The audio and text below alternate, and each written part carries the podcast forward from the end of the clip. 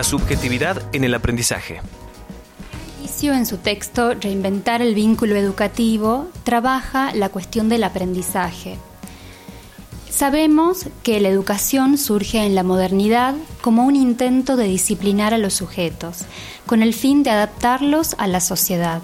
Pero enseñar no es sinónimo de instrucción, no es solamente un dar y un recibir, sino que implica algo más. ¿Algo más? ¿Por qué? Para empezar implica una transmisión de pautas, de códigos culturales, a partir de los cuales los sujetos, al incorporarlos, construyen su lugar en la sociedad.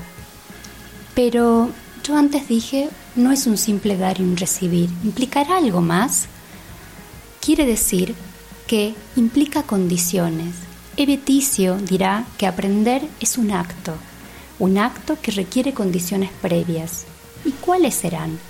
Primero, que el sujeto, quien aprende, tenga un lugar a donde dirigir su demanda, un lugar donde pueda ser escuchado y pueda ser alojado.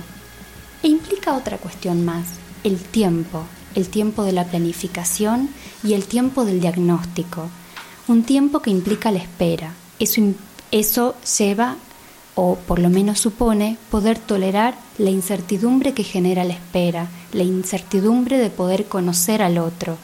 ¿Y esto para qué?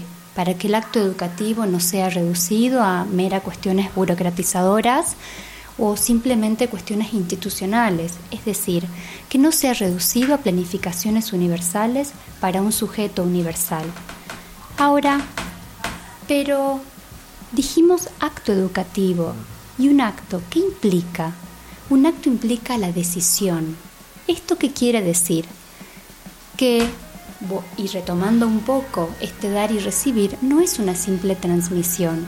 El sujeto debe consentir a la oferta educativa.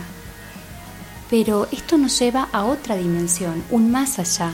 Si nosotros debemos consentir a la oferta educativa, quiere decir que se pone en juego algo del deseo es decir, se pone en, juego el deseo de quien aprende, pero también el deseo de quien enseña, el deseo por aquello que enseña, por los sujetos con los que trabaja.